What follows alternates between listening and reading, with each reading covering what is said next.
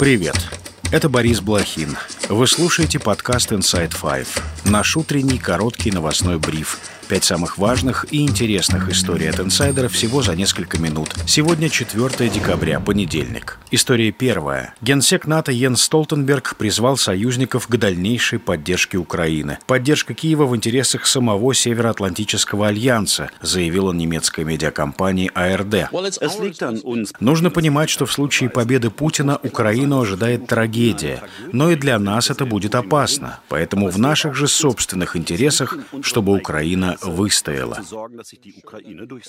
Столтенберг признал, что за последние несколько месяцев существенных подвижек на фронте не произошло, однако это, по его словам, не означает, что ВСУ не добились никаких успехов в ходе контрнаступления. Генсек отказался давать советы вооруженным силам Украины. Он переадресовал принятие сложных решений Киеву и украинскому военному руководству. Ранее Столтенберг предупредил, что Украине и ее союзникам нужно готовиться к длительным и трудным боевым действиям условиям. По его словам, несмотря на санкции, Москва создала значительные ракетные запасы в преддверии зимы и расширила свое военное производство. На прошлой неделе НАТО и Украина подписали договор о сотрудничестве. Соглашение предусматривает подготовку ВСУ, рекомендации по проведению реформ, необходимых Киеву для присоединения к блоку. Договор не включает поставки летального оружия, хотя страны НАТО могут делать это на двусторонней основе. Глава МИДа Украины Дмитрий Кулеба заявил, что ВСУ становится де-факто армии НАТО.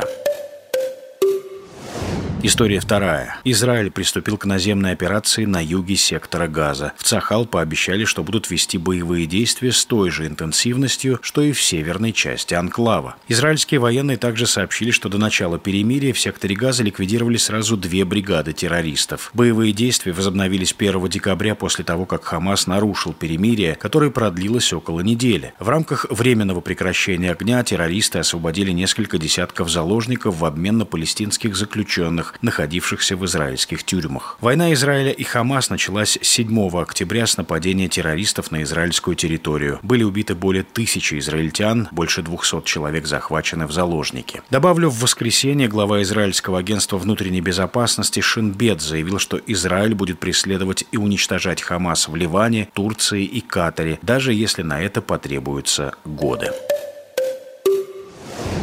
История третья. Пентагон заявил, что американский военный корабль и несколько гражданских судов в Красном море подверглись нападению. Как сообщил агентство Associated Press, речь идет об эсминце ВМС США «Карни» и коммерческих судах. Ранее британские военные заявили, что в Красном море несколько кораблей подверглись атаке беспилотников. Пентагон не уточнил, откуда произошло нападение. Однако подозрение падает на правящую в Йемене военизированную группировку хуситов, которая имеет тесные связи с ливанской Хазбалой и поддерживается Ираном. По данным израильских СМИ, владельцами обстрелянных коммерческих судов являются израильские бизнесмены. Это четвертое с начала войны между Израилем и Хамас нападение на коммерческие корабли. Позже представитель хуситов заявил, что вооруженные силы Йемена продолжат препятствовать плаванию израильских кораблей в Красном море до тех пор, пока агрессия в секторе Газа не прекратится.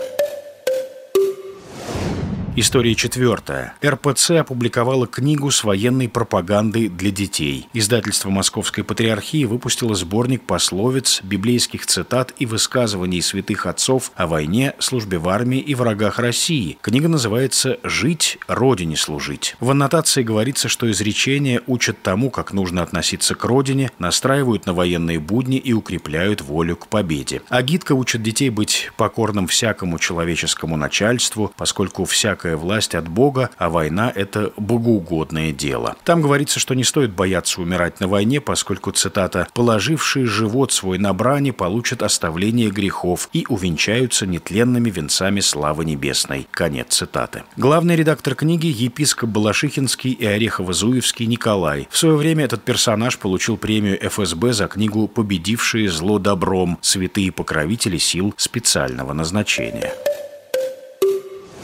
История пятая. Александр Сакуров объявил о завершении своей карьеры. Об этом он сообщил РБК. Режиссер заявил, что не знает, куда деваться сейчас и что делать. Цитата. «Я русский человек, у меня российский паспорт. Почему я должен за рубежом реализовываться? Почему я должен уехать, а не они?» добавил режиссер. Ранее Минкульт отказался выдать прокатное удостоверение фильму Сакурова «Сказка». В картине по сюжету Сталин, Черчилль, Гитлер и Муссолини встречаются в загробном мире. В воскресенье журналист Журналистка Ксения Собчак опубликовала в своем YouTube-канале полную версию фильма. Позже Сакуров заявил ТАСС, что его слова о завершении карьеры были вырваны из контекста. Он подчеркнул, что говорил лишь о том, что сейчас у него нет возможности работать в России. Сакуров – пятикратный участник программы Каннского фестиваля и обладатель главного приза Венецианского кинофестиваля. Европейская киноакадемия включила его в список 100 лучших режиссеров мирового кино.